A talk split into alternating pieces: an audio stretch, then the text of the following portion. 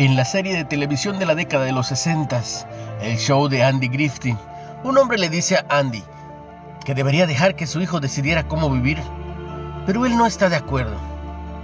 Dice, no puedes dejar que un jovencito decida solo. Se aferrará a la primera cosa llamativa envuelta con cintas brillantes.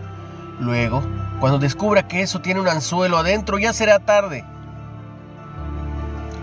Las ideas equivocadas vienen envueltas con tanto brillo que es difícil convencerlos de que a la larga otras cosas podrían ser mejores.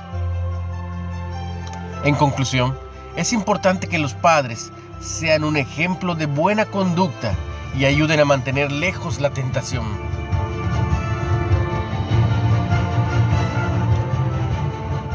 Sus palabras reflejan la sabiduría de Proverbios 22.6. Instruye al niño en su camino, y aun cuando fuere viejo, no se apartará de él. Aunque muchos consideran que esto es una promesa, en realidad es una instrucción, es una guía. Todos somos llamados a tomar la decisión personal de creer en Jesús, pero podemos ayudar a colocar un cimiento bíblico mediante nuestro amor a Dios y las Escrituras. Oremos para que nuestros pequeños maduren y decidan recibir a Cristo como su Salvador y andar en sus caminos, no en el camino del perverso. Nuestra propia victoria sobre las cosas llamativas es un testimonio poderoso. Que Dios nos ayude a ser ejemplos dignos de imitar. Una reflexión de Alison Quieda.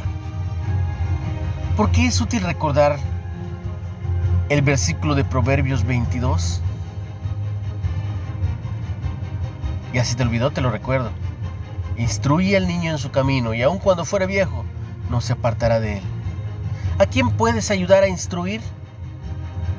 Recuerda, lo que haces habla tan fuerte que no puedo escuchar lo que dices. Ralph Waldo.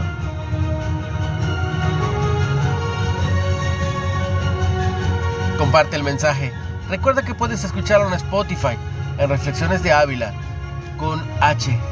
Excelente y bendecido día.